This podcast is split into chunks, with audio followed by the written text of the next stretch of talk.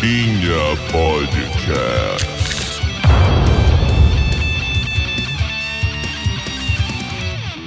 Olá, eu sou o Diego Fadu. Eu sou o Reiner. Oi, gente, eu sou o Gustavo. Aqui é o Deref. Hoje nós estamos com o Aderef, como vocês ouviram, e este é o Rinha Podcast. Nosso tema de hoje é: existe limites para a música em Belém?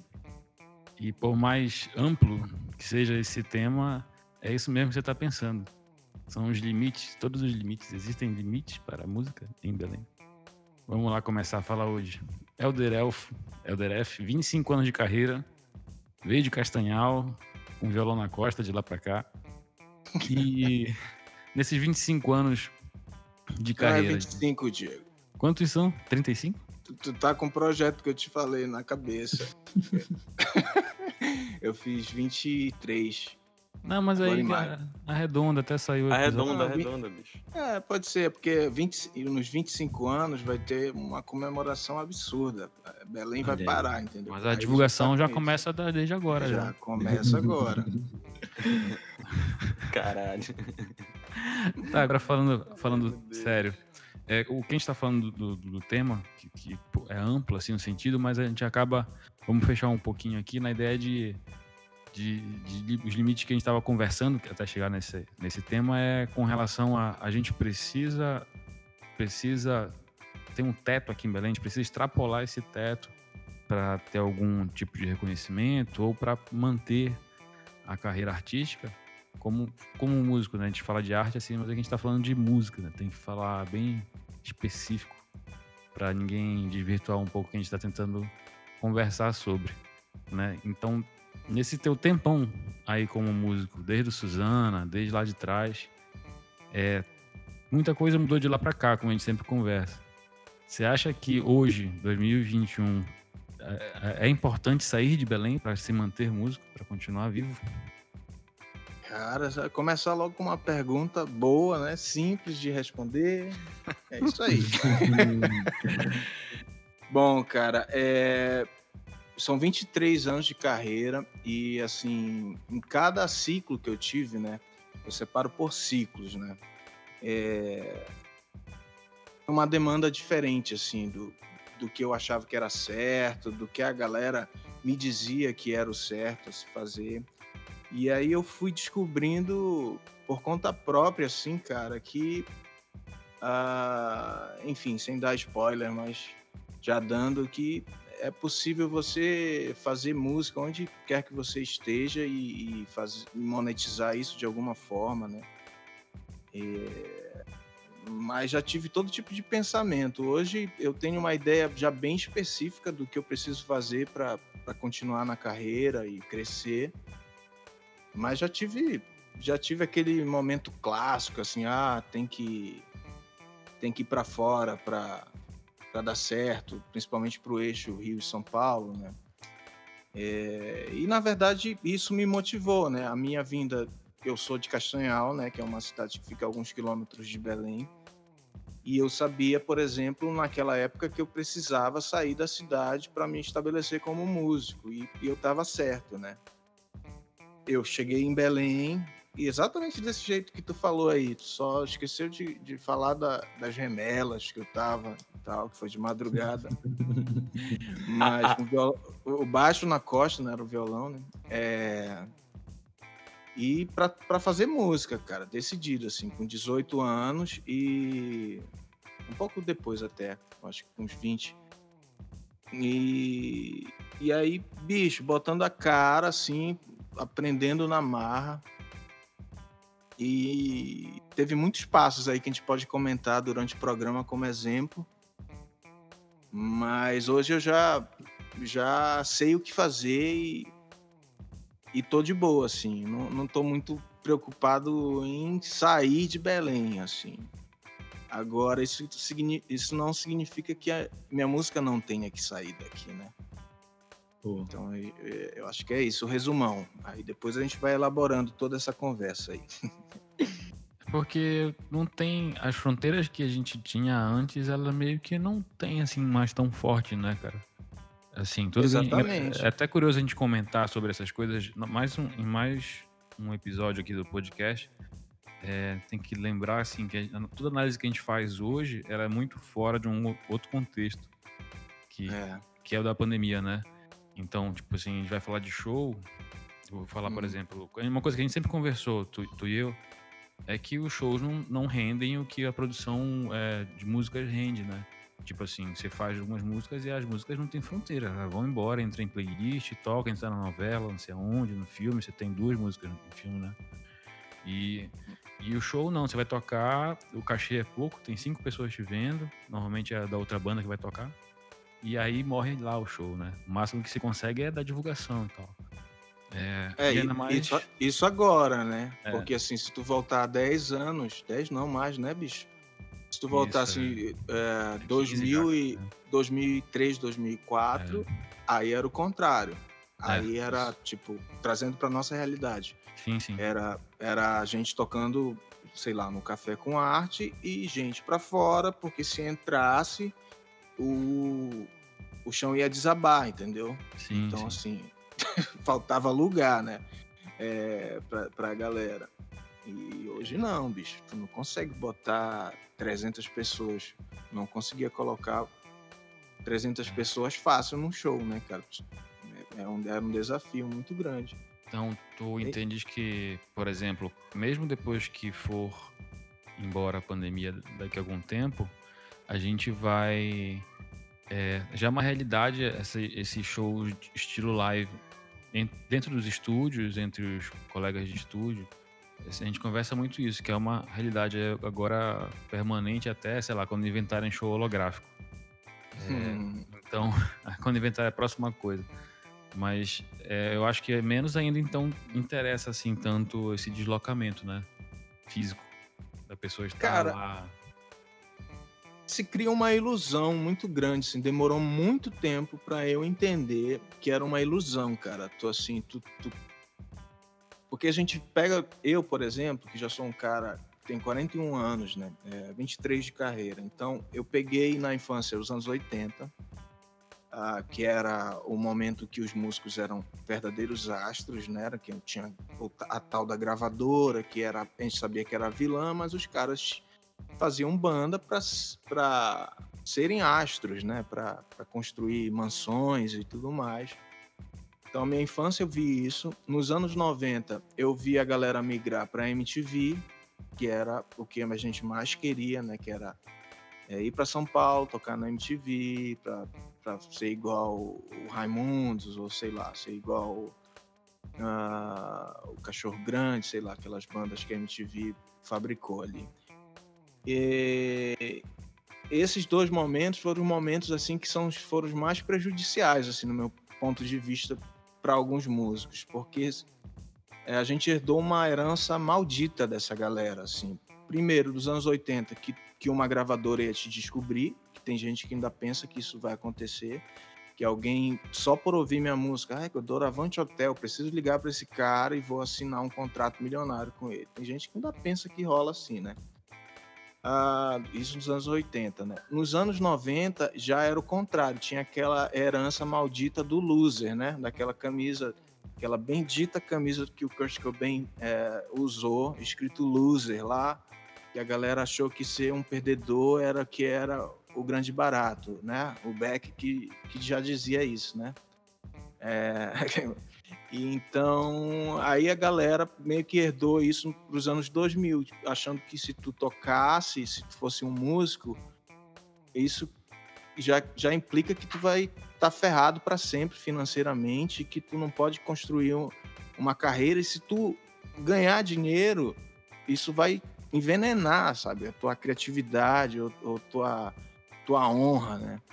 Então existe toda essa herança maldita que, que, que a gente herdou.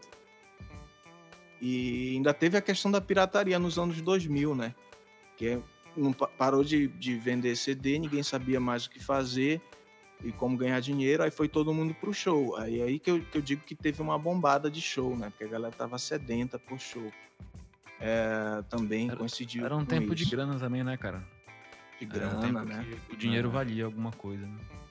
E, e- e as ferramentas também, né? A MTV era, era um potencial, assim, pra gente é, vender show também, enfim. E, e aí passou tudo isso, já estou na, na, na, na, quarta década né, de, de música, é, pela minha idade total. É, e agora a gente já sabe o que fazer, né, cara? A gente já sabe que o 61% da, do faturamento da música, por exemplo, é streaming. Eu acabei de ver isso aqui hoje.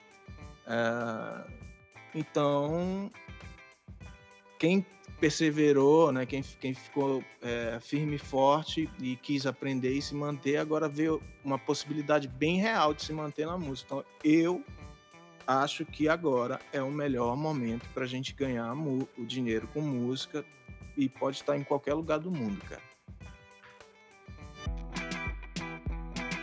Eu fico pensando muito sobre esse lance de como que as, as, as pessoas enxergam o sucesso na carreira, né? Porque, tipo, eu ainda vejo gente falando quando a gente tá nesses bate-papos que falam sobre o mercado independente, da galera falando que as coisas giram ainda giram no eixo sul-sudeste para tu ser visto, para tu entrar em playlists, para tu tocar em certos lugares. Tipo, eu ainda vejo gente indo para São Paulo pagando para tocar em programa de sim de, sabe, só pra aparecer e aí não acontece nada, assim, sabe? Então, tipo, ainda tem muita gente que tem essa ideia de que precisa ser visto para poder ter uma carreira sustentável, assim.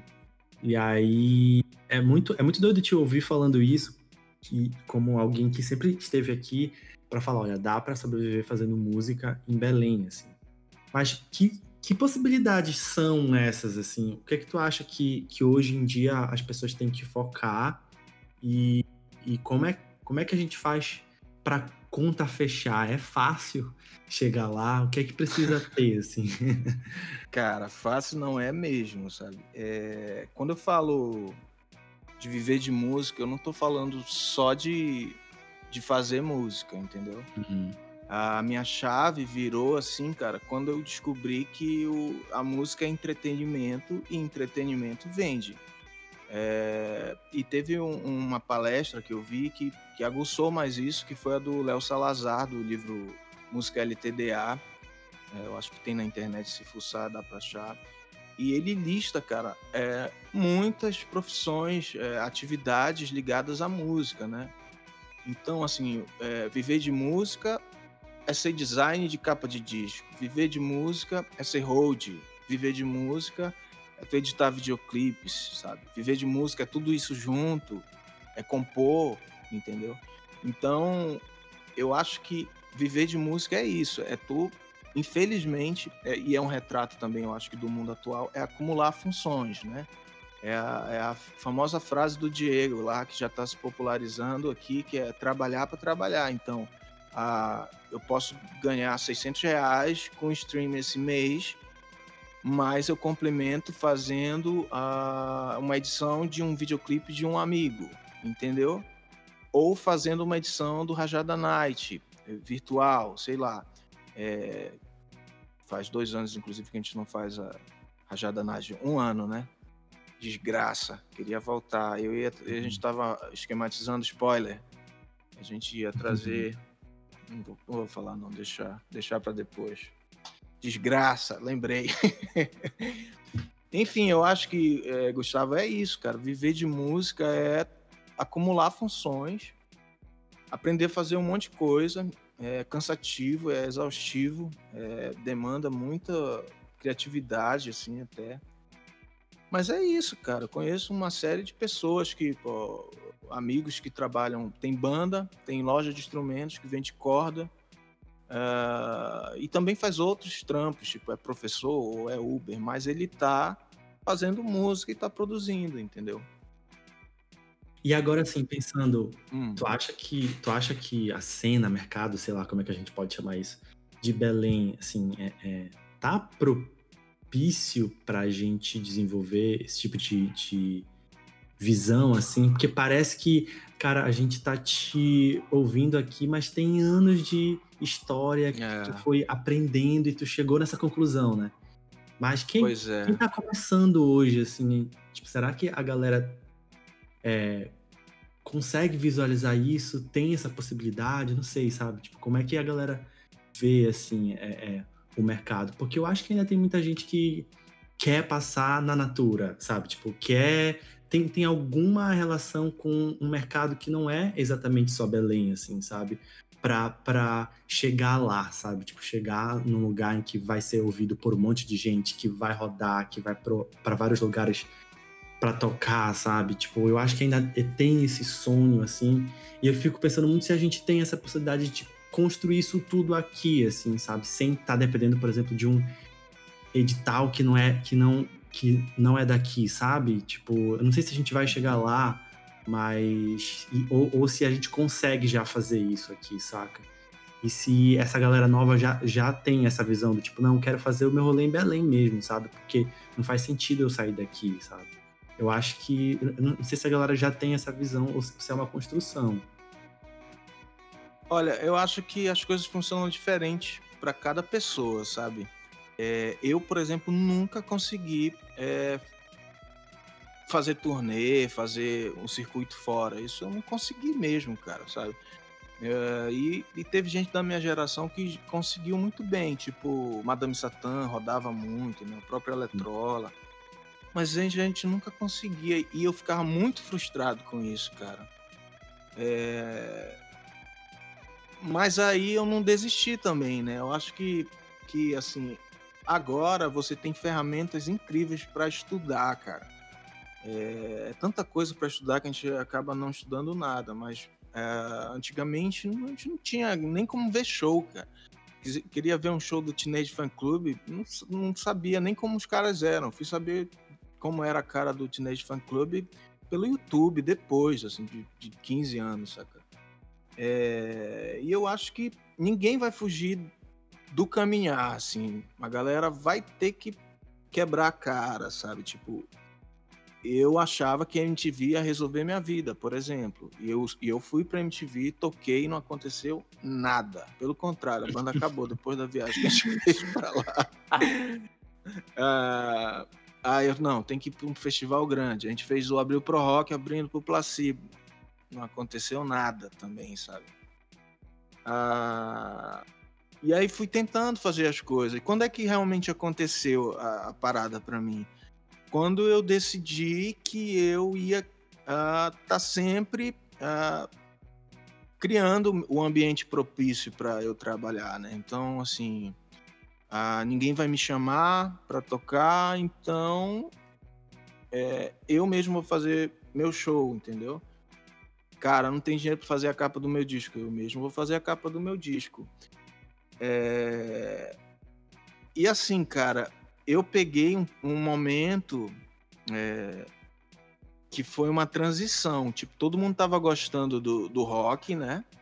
E de repente todo mundo é... escarrou, né? Como a gente diz aqui, o rock e, e, e virou pra guitarrada, né? E a gente ficou abandonado, né? Então a gente ficou meio no limbo, assim. E aí que a galera de fora não quis saber da gente mesmo, cara, sabe? Então já vi, já vi de tudo, cara. Já vi, já vi bandas ficarem aqui e, e conseguirem respeito total, assim, tipo delinquentes. E já vi banda vender o que não tinha para morar em São Paulo, passou dois anos lá e os caras não querem saber de música mais, sabe? Então, não, eu acho que não tem outra saída senão tu tentar, sabe? Pode ser que o que o que para mim não tenha dado certo ir para São Paulo, né? É, bem que gostaria que tivesse acontecido isso, para ser bem sincero, mas não rolou e eu não, parei também. Mas pode ser que para uma banda nova, tipo Noturna, seja legal ir para lá, né? A Lívia Mendes está lá junto com a Natália, o Molho Negro está lá, o Molho Negro tá, tá em todo lugar, né? Só que assim, o que, que eu entendo disso? O Molho Negro tá lá, fez, uh, por exemplo, o Lula Palusa, né? Que eles fizeram, foi esse, né? Uh, e hum. aí a gente ficou aqui. Mas aqui também a gente conseguiu continuar produzindo. A gente foi é, contemplado com editais daqui, que são muitos, inclusive, isso é uma possibilidade de dinheiro real. Mais uma, né? E os caras não conseguiram edital lá, de repente, entendeu? Então, eu acho que cada lugar tem suas vantagens também, né? É uma, é uma questão complexa. Eu acho que depende muito de onde a pessoa quer chegar, né? Às vezes a gente coloca objetivos na nossa carreira que são totalmente irreais, né, cara? Tipo, eu tô lendo um livro agora que é Isso é Marketing, que é um livro aí que a galera tá lendo pra caralho e tal. E é, o cara fala sobre isso o tempo todo, né? Que às vezes tu não precisa colocar um anúncio na TV e fazer um milhão de pessoas comprarem o que tu, que tu tem para vender, porque o que tem para vender na real nem, nem, nem deve ser com esse intuito, né? O intuito, na verdade, tem que ser arranjar o mínimo possível de pessoas para te manter, assim, sabe? Eu acho que o músico que tá começando tem que ter isso na cabeça já, tipo, saca? E não já, já, já chegar. Às vezes a gente chega, ah, eu quero, sei lá, entrar num selo e aí um selo bombado de São Paulo que vai ouvir minha música e vai achar foda e tal, não sei o quê. Hum. É, eu acho que a gente tem que colocar na nossa cabeça que a gente tem que alcançar pessoas que se identificam ao máximo com o nosso trampo, saca? E botar isso como um objetivo e não alcançar um milhão de pessoas, não alcançar 10 mil pessoas. Eu tu acho fala, que. Tu fala, tipo, conquistar as pessoas que estão perto de ti primeiro, para depois. É isso? Isso, tá isso. E às vezes. E às vezes até. Não parar por aí, óbvio, mas eu, o que eu tô querendo dizer é que, tipo. Por exemplo, eu faço um som que é completamente experimental. Eu nunca vou esperar, por exemplo, que eu vá tocar num lugar que tem um milhão de pessoas, sei lá, saca? Eu Pode acho crer. que é é uma coisa muito nichada, assim, sabe? Tu tem que ir atrás dessas coisas dos nichos, né? E saber que a tua música nunca mais, tu, nunca mais vão existir os Beatles, nunca mais vão existir os Rolling Stones, saca? É... Mas nunca se sabe também, né? nunca se sabe. É, é, é também, mas, mas é, é verdade. Mas, tipo, mas é, que eu, que eu é falo pé no assim, chão que tu tá dizendo. É, ter o pé no chão e conquistar as pessoas, é o, o máximo de, o mínimo de pessoas que seja, que faça com que a tua música seja viável, saca? Eu tô tendo contato com vários artistas que estão fazendo financiamento coletivo de disco, de clipe e tal, e tipo, gente que eu nunca ouvi falar na vida, saca? E o cara tá conseguindo financiar o trampo dele, assim, sei lá, com 50 pessoas apoiando, 40, 30. É... E o trampo do cara tá rolando ali e ele tá conseguindo é, dar vazão para as criações e, e para as coisas que, ele, que, que eles querem fazer, né? Que o artista quer fazer. Eu acho que. Eu tô muito com essa mentalidade agora, saca? De, de, de. Tipo assim, o que importa não é a quantidade, é a qualidade, assim, de quem te escuta é, e de quem tá a fim de estar tá contigo, sabe? De uma jornada, assim, sabe? Como se o, a pessoa que te escuta fosse teu, teu sócio, assim. Égua, eu compartilho dessa ideia total e é uma coisa que me agonia muito, principalmente nas bandas emergentes, assim, é porque tá todo mundo muito na pira de tentar encontrar uma fórmula de sucesso. Tipo, se eu tocar aqui vai dar certo. Que nem, tipo, vocês estão falando, ah, se eu entrar em um selo tal, vai dar certo. E as pessoas esquecem que, tipo, elas fazem arte para as pessoas. Elas esquecem de se conectar com outras pessoas, de formar um fã, sabe? Tipo, a galera sai de Belém e, cara, quando a galera volta, ela não consegue encher uma casa de 100 pessoas para fazer show, sabe? Tipo, será que era a hora certa de fazer isso? Porque, tipo, tu, tu, tu ainda nem se conectou com o número de pessoas onde tu tava, sabe? Tipo, onde tu morou de fato. Então, eu acho que. Acho que. É, é, é aí que a galera se perde, assim, sabe? Porque é, é, é, eu acho que é, tu, é, é, tudo sobre tu entregar alguma coisa que tem um valor para aquela outra pessoa, assim, sabe? Então é, é, é, essa busca de encontrar o fã. E hoje em dia, nessa lógica que a gente está vivendo, de que é streaming, de que é seguidor, cara, o fã é a base de tudo, sabe? Tipo, o cara até vê quantos plays tu tem para te chamar para tocar no festival, sabe? Então, tipo, é tudo, é tudo sobre as pessoas que tu conecta com a tua música. Eu acho que não é mais sobre esses caminhos que encurtam o processo mais, sabe? Eu acho até que esse lance do fenômeno da Juliette ensinou pra gente que talvez a gente tenha aí uns próximos super incríveis bandas, assim, sabe? Tipo, com muita gente. Mas também é um arsenal doido, sabe? Que tem por trás disso tudo. E claro, ela tem uma personalidade, assim, sabe? Muito muito forte. Mas eu acho que a galera tem que se ligar mais, assim, sabe? Deixa eu propor uma, uma mudança aqui de caminho da nossa conversa, porque só para dificultar um pouco mais quem talvez queira dizer assim, ah, mas vocês estão estão questionando quem escolhe fazer isso, aquilo, tal. É, na verdade, eu vou fazer aqui uma pergunta para uma pessoa que não pode se defender, que é a cidade, sobre a pessoa que não pode se defender, que é, que é Belém. Belém é um, vamos dizer assim, é um solo fértil para o artista colher aquilo que ele plantou? É, será que um, tem um limite, como qualquer outra profissão, por exemplo? Tem muitos jornalistas que a gente conhece que chegam num ponto e que entendem assim que o, que o jornalismo comum, por exemplo, não, ele não paga aquilo que o trabalho dele está custando, né? Tipo, tem aqui as, os, as empresas de a imprensa aqui e tal, e não vão pagar o que precisa, então eu vou embora para um outro centro maior que lá uhum. eu vou receber mais. Ou então, isso para todos, todos os, todos os empregos que tem, né, formais. Então, eu estou propondo aqui essa, essa questão, jogando aqui essa perturbação, no sentido de que será que o músico ele não enxerga, o artista ele não enxerga que de repente ele tem mais chance lá fora em termos de Boa. de recuperar. Aí que vem até a questão do, do, do episódio. É que esse limite vale para música, porque também, assim como outras profissões, a gente consegue fazer esse trabalho é, à distância, né? O músico, né? o artista à distância. Eu vou falar no meu, no meu caso, por exemplo, que, que trabalho com mixagem é, de, de, música, né? As pessoas gravam e me mandam as coisas é, muito, muito tem sido de fora. Ou então o meu trabalho na internet, né? nas minhas mídias sociais também, sei lá, minha, minha interação é 90% com gente de fora.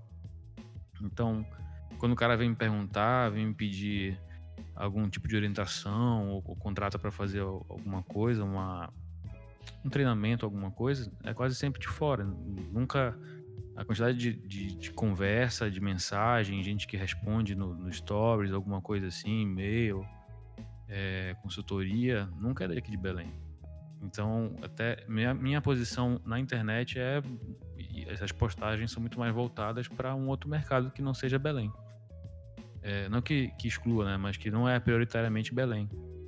É, então, talvez o, a questão que eu queria jogar é Belém ela, ela tem a estrutura. A gente até estava brincando sobre o risco Belém, né? Quando fala risco Brasil, não, desculpa, custo Belém.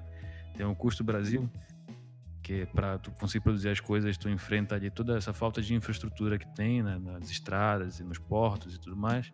Belém tem uma falta de estrutura enorme, né, cara? Você vai comprar corda, é um preço absurdo. Você vai comprar qualquer coisa, você tem que pedir de fora. Não é que, não é que seja caro aqui, é que não tem. Então, aí olhando por esse ponto de vista, você até entende que o músico profissional, que o, que o artista que quer viver daquilo, de repente tem que buscar lá fora. Bom, é complexo, rapaz complexo, mandando aquela. Olha, cara, eu, eu tenho uma ideia muito fixa, assim, é, de que a gente precisa estar o tempo todo reconstruindo o cenário, né? Porque são, é cíclico a parada. E, e, e, quem é que reconstrói, quem constrói a, o cenário? Assim, eu acho que Belém, é, de fato, eu acho que a saída para a cadeia produtiva é a gente se fortalecer e quem faz isso são os, o, a, é a cadeia produtiva daqui. Então, assim, cara, uh, exemplos. É, esse, todo esse dinheiro que foi investido na Audi Blanc, por exemplo, esse ano, bicho, tá todo mundo produzindo, sabe, cara? As pessoas estão chamando os outros, tá, tá, fomentando a cadeia. Então, então, assim, quem tá fazendo música com recursos daqui, ele tem, o artista tem essa responsabilidade com a cena, sabe? E, e mesmo estando fora daqui também, eu, eu, eu me questiono sempre, assim, cara, o que que eu tô fazendo pela cena que eu faço parte, sabe? E eu acho que essa é a chave, assim. O, o, o, o, músico e o artista que trabalha aqui, ele tem que incentivar os outros profissionais, entendeu? Então, assim, se eu, se eu aprovo o Malay Aldir Blanc, eu tô chamando o cara, tô chamando o Diego, tô chamando o Gustavo, ah, vou fazer um festival, chamo o Reiner, e isso, isso tudo vai gerando um favorecimento para todo mundo, sabe?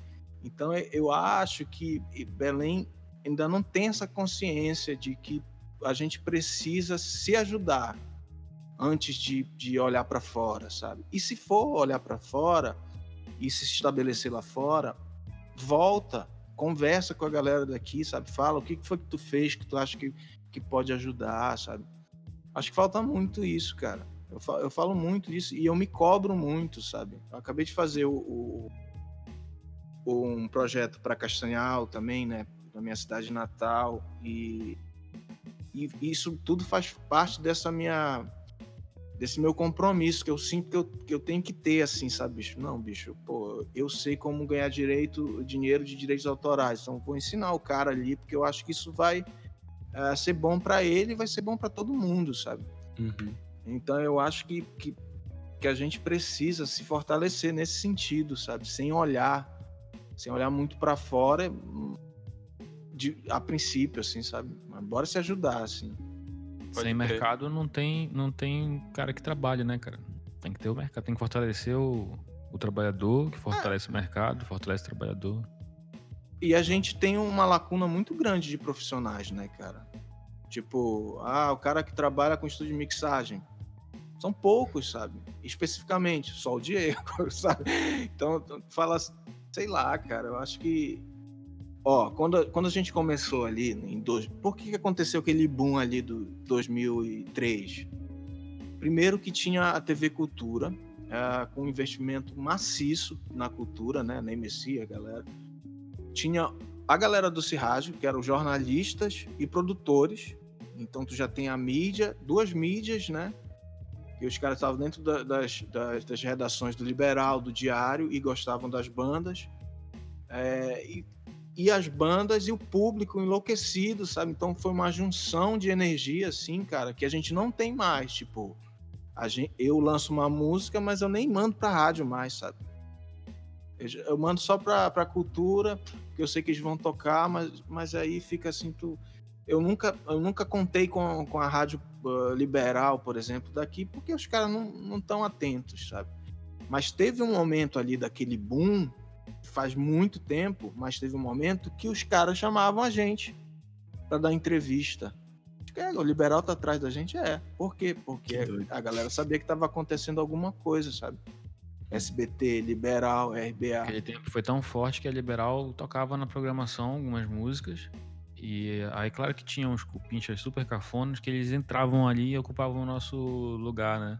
Mas tocava, eu lembro que no, num dos fast rock que teve, que era na Arena Amada, gigantesco, um palco Exatamente. enorme pra gente tocar. Eu, eu entrei no ao vivo no Jornal Liberal 2 pra cantar a capela uma música do É nada tudo, lá. Diego. Sério, cara. Sério, o cara da produção me chamou, vem cá, vem cá. Aí chamou qualquer um, na verdade. Eu, virei, eu que virei, olhei, ele disse, vem cá, eu corri. Eu era, cantava na época, né? Fingia que cantava. Cara, eu corri, sei lá, quase um quilômetro pra chegar do outro lado lá. E aí eu ofegante, aí quando eu vejo uma luz, uma câmera, uma repórter que eu acho que nem trabalha mais lá. E ela, ela, falou: "Ah, você vai cantar uma música, a primeira música que vão, vão cantar, tu canta aí, tá? A gente vai fazer uma entrevista, aí eu, o que eu vou o que cantar? É, a gente vai entrar ao vivo agora no Jornal Liberal, aí um, dois, três, vai, entrou. Na época não tinha internet como é hoje, né? Isso aí foi 2006. E, e, e- e uma banda inspirando a outra, sabe? É, organicamente, assim, cara. Então eu acho que Belém precisa tá, tá se reconstruindo, sabe? E assim, modéstia à parte, eu, tô buscando fazer isso, cara. A gente montou o Rajada Night por, por causa disso. Que eu senti assim, cara, a galera não sabe quem eu sou, não sabe mais quem é Eletró, Aeroplano, ninguém. E ninguém chama a gente porque a galera tá ocupada com, com guitarrada, que é legal também, mas, pô, a gente vai ficar esperando? Não, a gente vai montar a nossa parada. E, mas assim, é importante ter representatividade, é, pessoas representando todas as, as, as cadeias, tipo, ter, ter o jornalista, né, que é uma figura importantíssima, ah, as emissoras de TV, as rádios, ah, os produtores. Então, se tu não, se tu não dá essa moral pras bandas, pros músicos novos também, cara, não dá em nada, sabe? O cara já vai entrar derrotado achando que ninguém, que os caras não vão conseguir nada. Então, é, é meio cultural, assim, é enraizada a parada. Eu acho que ela é mais grave do que a gente pensa, assim.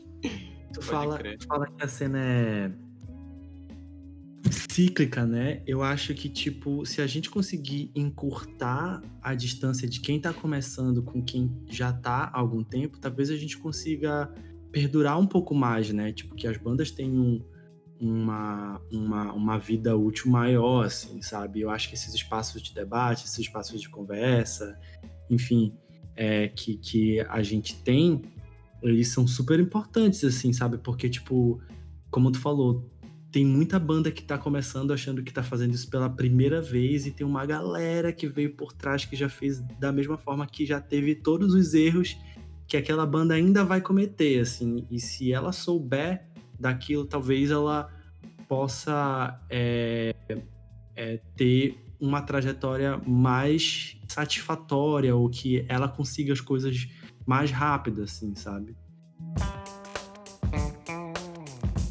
É, um, do- um dos fatores também que eu quero colocar aqui no de- debate, assim, cara, é que eu tava pensando antes da gente começar.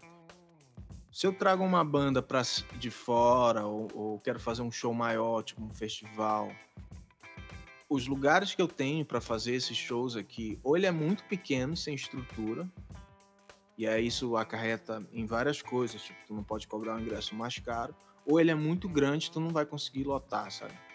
Então até isso influencia, tu não ter uma casa de médio porte na cidade, sabe? É, quando a gente fez o Terno Rei, a gente teve que deixar de, de vender ingresso, por exemplo. Também, Uhum. inclusive, esse, esse- essa questão do Terno Rei é outro caso para a gente analisar, viu? Porque foi o recorde da rajada. A gente ficou feliz, mas a gente ficou assim também, pô, cara. tipo, tá aqui o ano todo fazendo com as bandas, Uhum. dá 100 pessoas, 50, aí chega os caras, mil pessoas querendo ingresso. Tu fica feliz, mas tu fica meio triste, assim, com aquele lance. Pô, o público ainda enxerga a galera de fora como maior, melhor, né? O que, que a gente tá fazendo de errado, né? Tipo, Pois é. Só que por outro lado, o, Noturna que abriu o show deles arrebentou e todo mundo cantou as músicas, entendeu? A galera ficou na frente, então foi mesma vibe, assim. Então tu fica assim, cara. Então não é que a banda seja ruim, é que a gente não. A gente com essa banda de fora, a gente conseguiu trazer as pessoas. Você sabe como é, cara? Parece assim. Que, que tu não pode também se, se- é, tu não pode também se isolar, tipo, tu precisa fazer o network, tá? Traz uma banda de fora, tu faz o network, tu fortalece aqui de certa forma também. Por quê? Porque tu botou uma banda daqui pra, pra, pra abrir com todos os, os benefícios, pagando, sabe? É, então, é muita coisa pra gente dar conta, bicho. Muita coisa. será que, que, que o, o que a galera faz em, em- São Paulo, por exemplo, dá pra ser replicado aqui? Como é que as músicas de lá chegam aqui e as músicas daqui não chegam lá, saca? O que, que eles estão fazendo que a gente não tá fazendo, assim? Bandas até do mesmo gênero, saca? O que, que vocês acham disso? Cara, eu acho que é dinheiro circulando. É uma sociedade que tem mais dinheiro. Vou te dar um, um exemplo que, que eu vi pessoalmente.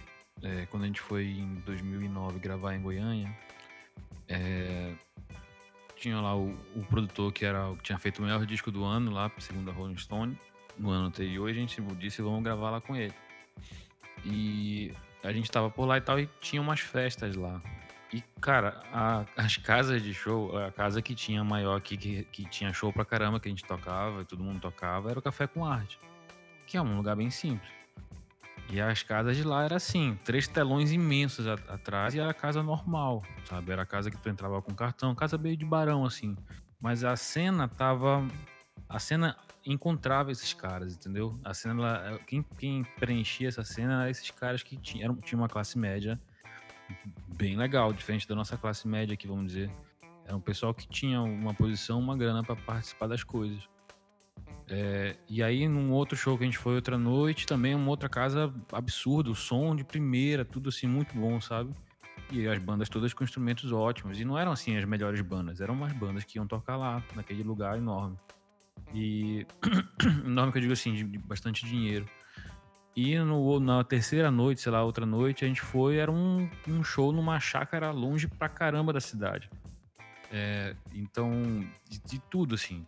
Não faltava nada para os caras tocarem. Aí nessa, no- essa noite tocou o MQN na época. E, pô, é um público bacana, mas assim, tu, tu via pelos carros, pelas pessoas, por ser distante pra caramba e ainda assim ter dado gente pra caramba, que a, a cena de música independente, ela depende justamente de quem, quem frequenta, né? Que tem a grana. E que não é exatamente o nosso caso aqui. Né? Eu acho que também é um público mais jovem que frequenta. E eu tô falando de, de público e grana, porque, tipo assim, quem é mais jovem normalmente não, não tem um emprego que, que pague muito bem.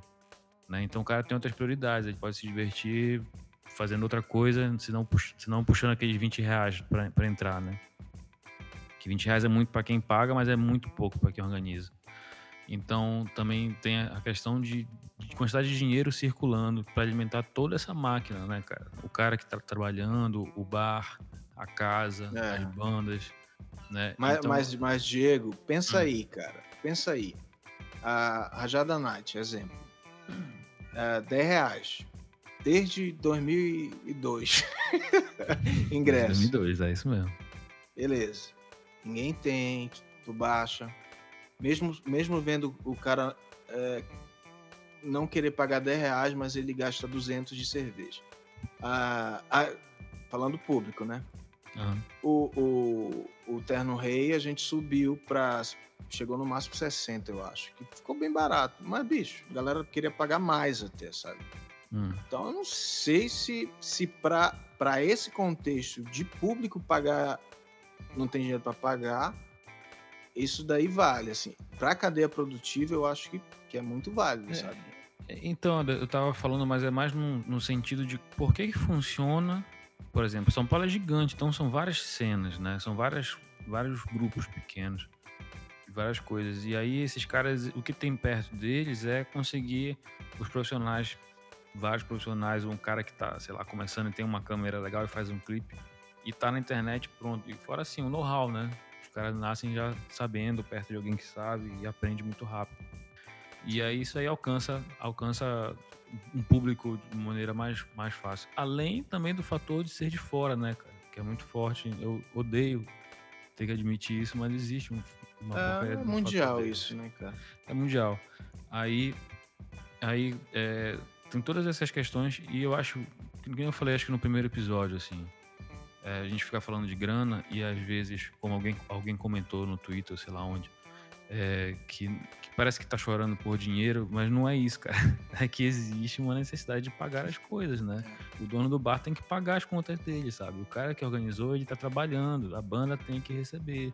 Então, Não, e não é- na cadeia produtiva, cara, o músico é sempre o último, sabe? Eu, eu, é, eu sou que produtor também, já vi gente produzindo, tipo assim, tu, tu sabe que tu não pode pagar menos de 300 reais, por exemplo, pro segurança.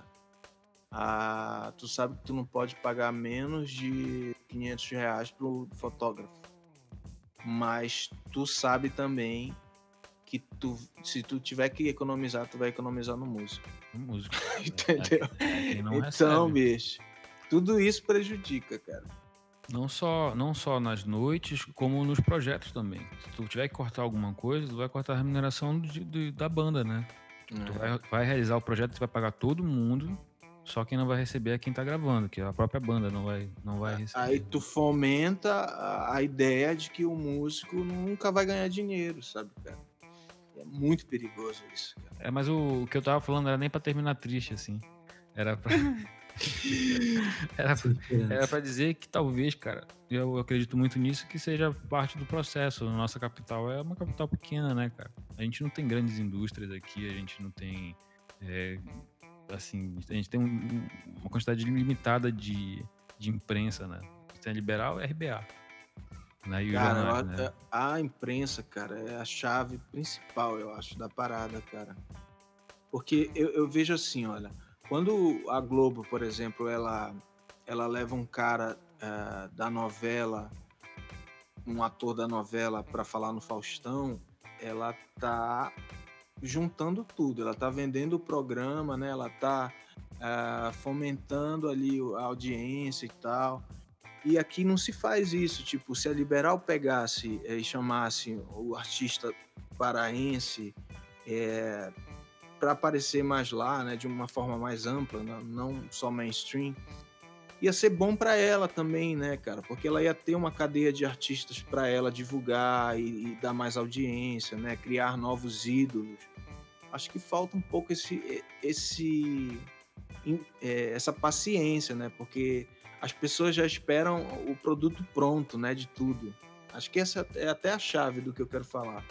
É, nada vem pronto, sabe? Nenhuma banda que está começando. Então, assim, tu não, tu não pode só chamar aquela banda para tocar num, num, festival quando ela já estiver pronta, porque ela não, vai, não vai ficar pronta, cara, se ninguém apoiar, entendeu? É... Pô, esperei, esperei 20 anos pro, pro meu pai falar assim, cara, essa música é firme, sabe? Só foi eu botar o terno agora no Doravante que ele gostou e tal. Então, assim, nada vem pronto, né, bicho? É, então eu acho que falta para todo mundo essa conscientização assim de que não, bicho, a gente tem que que apoiar do, do cara que tá no quarto até. Só que é difícil, né? O próprio cara que tá no quarto às vezes xinga a gente mais apoia, velha, né? porra. Né? O próprio cara que tá no quarto não se apoia, pô, aí fica difícil. Dá xinga a gente de estrela. Tem um, tem um comercial, tem um comercial maravilhoso de um banco, de um banco, uma cooperativa de banco. E é assim, ó, é, a, a, menina fala assim, pai, eu quero, eu quero ser musicista, eu quero tocar flauta. Aí ele disse, olha que legal, toca um pouco aí. Aí ela toca, toca a flauta, muito escroto. Aí eu tava no carro e falei, é, muito escroto. Aí ele falou, cara, o pai fala pra menina, né? Caramba, você tá tocando desse jeito assim, sem ter nenhuma aula, vamos fazer uma aula agora. E aí essa conta que a sociedade não tá muito afim de pagar, né, cara? É. Porque eu acho é um lance assim que tá todo mundo tão exausto. Eu, eu, por exemplo, nunca mais peguei uma banda nova pra ouvir. Porque as últimas vezes que eu peguei pra ouvir, eu disse assim, caralho, não dá, Mike. Não. O que aconteceu? As bandas não têm um tempo de maturar também, né, cara? Sim, tipo, também tem isso, né, cara? É, ó, eu de 94 até 98, cara, eu toquei Mamonas Assassinas, é, Pais e Filhos, Tempo Perdido, Ivete Sangalo, é, Brega. Fui tocando, mas graças a Deus ninguém viu, né? Glória a Deus. Então, então, assim, o cara monta uma banda agora, ele já tá no YouTube. Então ele já tá sendo julgado ali. Ele não tá pronto, né? Isso é ruim também, né, cara? É ruim mesmo. É ruim mesmo. O Eliezer, inclusive, tem é, aquela, vários áudios teus, viu? Cantando, Diego. Nossa, é horrível. Só, ele tá só esperando. Tem que colocar no YouTube isso. Não, não, não. Exato. Não, eu vou regravar essas músicas até pra deixar direitinho. Não dá, cara. Eu já paguei não sei, não sei quantas vezes no HD, sempre alguém me manda de volta. no próximo rinha a gente vai tocar um trecho do Didi cantando aí pra vocês. É, muito style, bicho. Eu acho que é formação de público. Eu, eu acho, assim, sabe? E aí a, imprensa e outras coisas também, eu acho que elas são fundamentais para a gente formar essa galera, sabe? Tipo, por que, que a galera dá valor no Terno Rei e não dá valor em outras bandas daqui, assim, sabe? O que é que muda? Exato. Porque não, assim, se a gente for ouvir, as coisas não são tão diferentes assim, sabe? Tipo, não tem uma coisa extraordinária que realmente faça a grande diferença. É tudo, tudo que é construído em volta. É claro que tem, tem uma banda que tem uma super produção, que tem muita gente pensando por trás. A autoestima dos caras. É, tem uma imagem que foi criada ali, sabe? Tipo, os videoclipes, etc. Então, eu, eu, eu acho que não é o produto em si. Eu acho que não tem nenhuma pessoa que vá dizer que é, em Belém a gente não sabe fazer música, porque, pô, tem muita gente fazendo coisas muito incríveis aqui. Acho que é tudo que vem em volta e que dá mais força. E, e claro, esse ponto de contato, né, com o fã, pra gente chegar e falar assim mesmo, cara, ouve isso daqui, é muito legal. Vai para esse show aqui, tu vai curtir muito, sabe? Então, eu acho cara. que é esse ponto de formar público. Eu acredito muito, eu tenho. É, quando o Didi fala sobre, ah, eu acho que é esse custo de Belém que fica pesado para todo mundo e por conta disso a gente sai. Cara, eu eu, enquanto uma pessoa que trabalha com música, sinto muito isso, assim, sabe? Do tipo, eu, eu não recebo o que eu acho que eu tenho que receber para trabalhar com o que eu, com o que eu faço. Mas eu acho que foi o preço que eu, que eu decidi pagar porque eu acho que aqui eu vou fazer muito mais sentido do que se eu for para São Paulo, por exemplo, sabe? Para continuar trabalhando com isso. Eu acho que lá ser só mais um, eu não vou conseguir é, ajudar a construir alguma coisa, sabe? Então, tipo, eu acho que é essa moeda, assim, que a gente aposta que a gente trabalha para trabalhar, sabe? Mas é para construir alguma coisa, para ver que tem muito mais gente fazendo, que não sou só eu, sabe? Com certeza. Que tem novos artistas E surgindo. tu virar ref- referência pra eles lá, né? Não só a gente ter os caras como referência, né? É, É, é, não, não, não, pô, total. E eu acho que, tipo assim, esse lance de construir uma cena é, autossuficiente é um ponto da gente não precisar ir para São Paulo, ou, tipo, ter que buscar alguma coisa, ter, até que, tipo, é, esperar uma validação deles para que a gente seja visto aqui, assim, sabe? com certeza. Eu, eu acredito muito nisso, assim, sabe? Tipo, dessa construção. E eu acho que é basicamente mercado e grana e profissional. Não, eu acho que não tem a ver com produto musical. Claro que a gente pode melhorar muito isso, mas eu acho que é, é o que é o que tá em volta, sabe? Com relação à qualidade de, de som, de música, né, de, de música, tanto o lado regional quanto o lado mais pop é, da, da- música, né? Aí envolve música pop, sei lá, e rock também. É, cara, não tem, eu vou falar assim com, cer com a certeza e a tranquilidade de não ser bairrista, que eu não sou. É, não tem pra botar na música que é feita aqui, cara. Uma música a música jovem, né? A música que é feita aqui, aqui em Belém desde que desde sempre, desde 2000, e- 2000 quando eu entrei nessa história, 2001, 2002. As bandas daqui são muito boas, ótimos compositores, compositores com melodia, sabe? E música pop mesmo. É muito bom. E é ímpar pra caramba, porque pode parecer que não, por mais rock que o cara seja, ele carrega tudo que tem aqui da região pra dentro da música dele. E eu acredito muito que é, tipo, ouvindo a galera que tá aqui, que meio que tu te inspire e tem a coragem de colocar no mundo o que tu tem, né? Então eu acho que essas referências são super importantes para não ser o lance, tipo, ah, eu não consigo fazer música porque só o que, só o que toca na rádio é uma outra é uma outra coisa completamente diferente que não é daqui, sabe?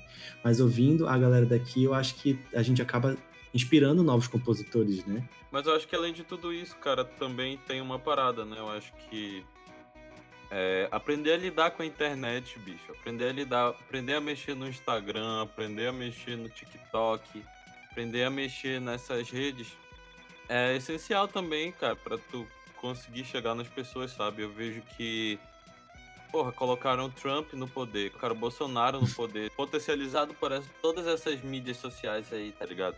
Então, porra, se conseguiram eleger um monte de fascista, o cara consegue vender o som dele, bicho, na, na internet, saca?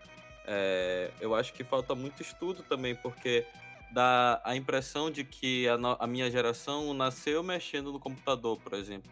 E no final das contas, que é, tem um monte de gente que nem sabe usar Instagram, saca? Nem sabe é, levantar debate em rede social, é, é, sei lá. Eu acho que falta muito isso aqui pra gente também, sabe? O cara pegar e, e entender o que é marketing digital, saca?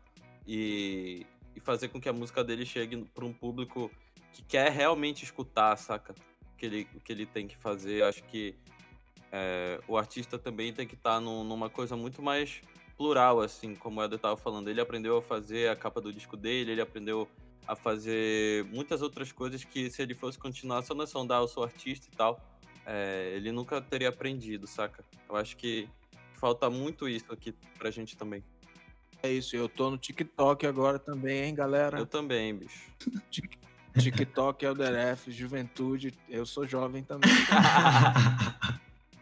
Eu ainda não sou tão jovem, gente, não tô no TikTok. Já ganhei 30 reais, inclusive já comprei até uma pizza. Essa é uma ferramenta dessas novas mídias, novíssima, ferramenta que a, que a galera mais nova, com certeza, cara, sabe usar com tranquilidade. Tem um amigo, tem um amigo meu que ele trabalha fazendo trilha e disse que ele já ganhou muito mais dinheiro no Kawaii, eu acho, ou no TikTok, com as músicas lá, que o pessoal usa, né? Do que no Spotify, por exemplo. De tanto que usam aí, É. enfim. Infelizmente, a gente tem que fazer tudo. Infelizmente, porque é cansativo pra, Pra caralho, bicho. é. Mas, mas é isso. Eu vejo os vídeos do Reina, por, exemplo, é, são bem elaborados, assim, cara. Dá um trabalho do caramba, velho. É, E bicho, eu tenho uma né? tarde é toda isso, pra fazer essa tá? porra, bicho. Eu fico a tarde Não. toda aqui. É muito escroto, doido. É o tempo que o Diego não quer se dedicar, por exemplo. É a vida do TikTok, é, a do É, TikTok. Faço meus vídeos no YouTube e no Instagram com muito, muita raiva, mas, tem Mas que é- fazer. Senão desaparece. É trabalhar pra trabalhar. Mas é isso, mano. Ser música independente dá trabalho mesmo, né? Não, e cada, cada artista tem um, uma plataforma que funciona mais, né, cara? Por É. exemplo, agora, pra mim, o Instagram, né? Mas, tipo, era, era o Facebook. Aí tentei YouTube também, difícil pra caramba YouTube, bicho. Tu é doido. Ah, mas tem que estar também, sabe?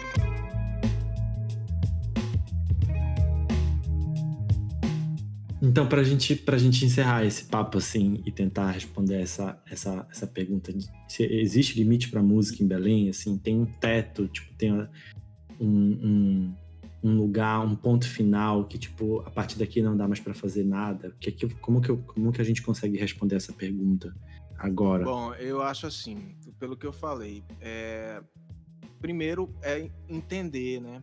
É, desmistificar tudo, é, tirar esse romantismo de, do que é o sucesso. É, o sucesso é assinar com gravador e tal. Não, cara, o sucesso é o que tu definiu, por exemplo. Eu sou feliz compondo, velho. Essa era a minha missão, desde o início era essa. Continuo fazendo isso. O retorno tá bacana, entendeu? não sou popstar. Até acho melhor porque eu quero fazer compra em paz, eu não quero ninguém me perturbando pedindo selfie. Mas eu consigo sustentar minha família com as minhas atividades da, da, da música, né? das diversas atividades. Então, isso é o meu sucesso. É, eu não quero ir para fora. Eu já entendi que a minha missão é fortalecer a cena aqui. Como eu disse, a gente tá- tem que estar sempre reestruturando. Eu tenho uma, uma responsabilidade social, cultural com a cena. E eu acho que não tem limite, assim. Se, se chegar um momento que tiver que ir para fora, fazer outras coisas, tudo bem, mas o foco é minha música e minha cena, e eu acredito que esse seja o caminho, assim, pra gente. É isso. Tem que ver se a pessoa quer ser o rabo do jacaré ou a cabeça da lagartixa, né? Que isso, bicho. Ela-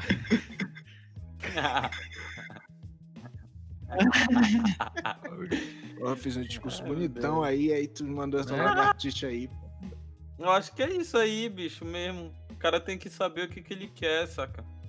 Botar limite. O limite quem bota é ele, assim. Se ele. é- Tipo assim.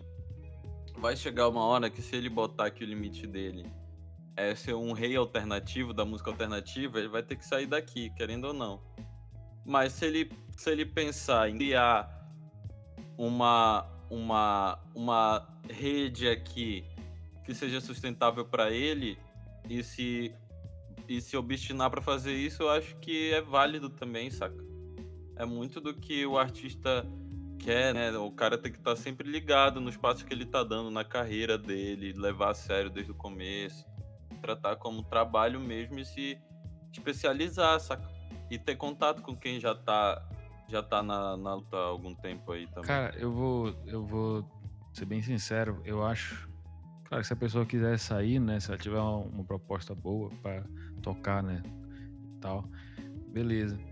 Mas é, eu acho que de verdade, é, talvez por conhecer de perto a realidade do Elder, ou- eu- e também a própria minha mesmo, que eu tô finalmente, depois de muitos anos, conseguindo me estabelecer como na parte assim do áudio, né? Que eu tenho trabalhado agora.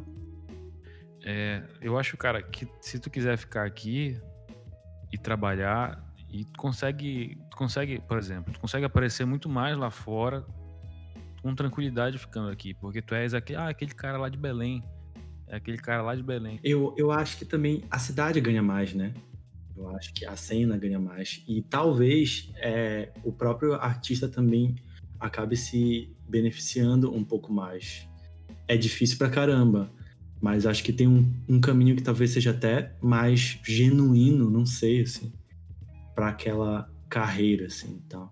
Mas acho que a cena ganha tendo cada vez mais talentos aqui. Não, é, que, é que nem aquela fuga de cérebro, né? Vai todo mundo, todo mundo, assim, os melhores vão embora, aí de novo cria uma nova, uma nova geração, vai embora todo mundo. Então é isso, gente. É, a gente queria que vocês respondessem também essa pergunta: o que é que vocês acham? Existe um limite para a cena em Belém? Que limite é esse? O que é que vocês acham desse papo de sair de Belém e para São Paulo e coisas assim? Vão lá no nosso Instagram, nos comentários, que nos próximos episódios a gente vai ler os melhores comentários, os mais tretosos.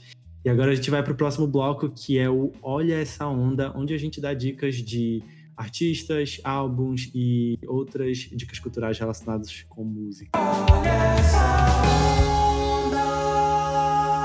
Do Rinha Podcast. A minha dica dessa semana é. João Gilberto acabou de, de lançar um disco. Acabou de sair o disco do João Gilberto, o álbum branco do João Gilberto de 1973, que é o fino do fino da, da bossa nova experimental. Então, eu recomendo muito porque é um disco raro, assim, que pouca gente escutou. Então, é, para quem gosta, assim, de música brasileira, acho que é muito foda escutar como é que esse cara pensava, tava pensando música naquela época, na década de 70, depois de já ter passado por várias coisas na bossa nova, depois de já ter tocado em Nova York, sei lá, no mundo todo, e ele reformular assim a, a linguagem dele como artista, assim, sabe, intérprete Intérprete não, na verdade é o disco que mais tem composição do João Gilberto, né?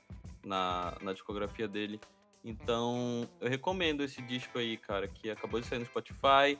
É, deu a louca lá na gravadora do, do João Gilberto, eles estão soltando tudo dele agora na, nas plataformas de streaming. Cara, eu, eu indico, sugiro um disco chamado Os Grãos, de Paralamas. Foi aniversário do Herbert Viana, agora dia 4.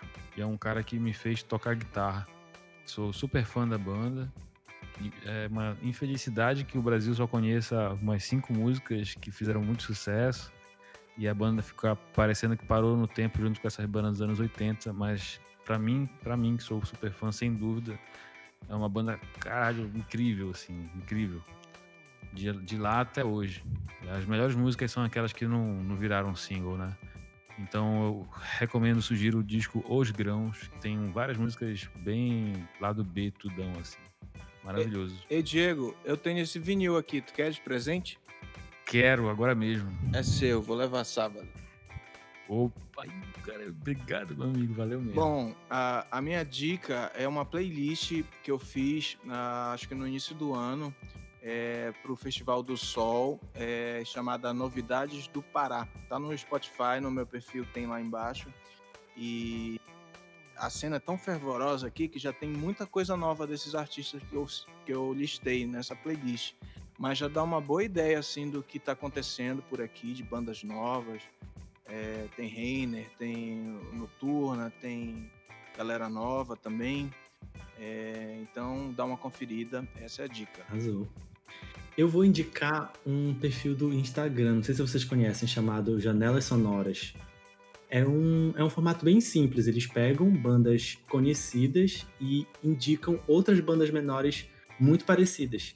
O que eu acho mais legal é que a curadoria é só de banda independente brasileira e é muito legal a curadoria, assim. É, é, é uma galera que realmente saca de música brasileira e, e, e, e tem esse tempo para ir atrás de novidades. Eu acho que é um dos perfis mais legais que eu já vi, além de ser super bonitinho, super bem feito, assim e tal.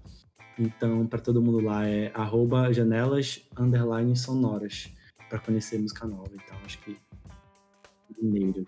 Então é isso, gente. Muito obrigado. Cara, Helder, muito obrigado pelo papo, pela sua experiência, ter compartilhado com a gente, com uma, uma, uma galera que está ouvindo podcast também. Eu acho esse, esse espaço, isso que a gente está fazendo, super legal, assim, realmente, tipo, para deixar registrado, sabe, o que, que a gente pensa e que para as novas gerações eles, eles tenham o que ouvir para saber o que, é está rolando, sabe, e a gente consiga deixar essas sementes. Muito obrigado mesmo, assim, eu acho que foi super legal essa, essa troca aqui. Valeu, cara. Eu espero que esse registro também não seja daqueles tipo a galera vê que eu tava bem agora e daqui a dois meses Elder F é encontrado pedindo esmola na rua, sabe? Essas coisas. Terrível. Da Record. Perdeu tudo. Né? Isso. Ele estava mentindo. Mas é isso. Valeu, mano. Falou, galera. Eu amo janelas sonoras. E é, Helder, valeu aí por ter me colocado na playlist, cara. Muito obrigado. Tchau, gente. Obrigado por tudo. Obrigado, Helder. Abraço, tchau.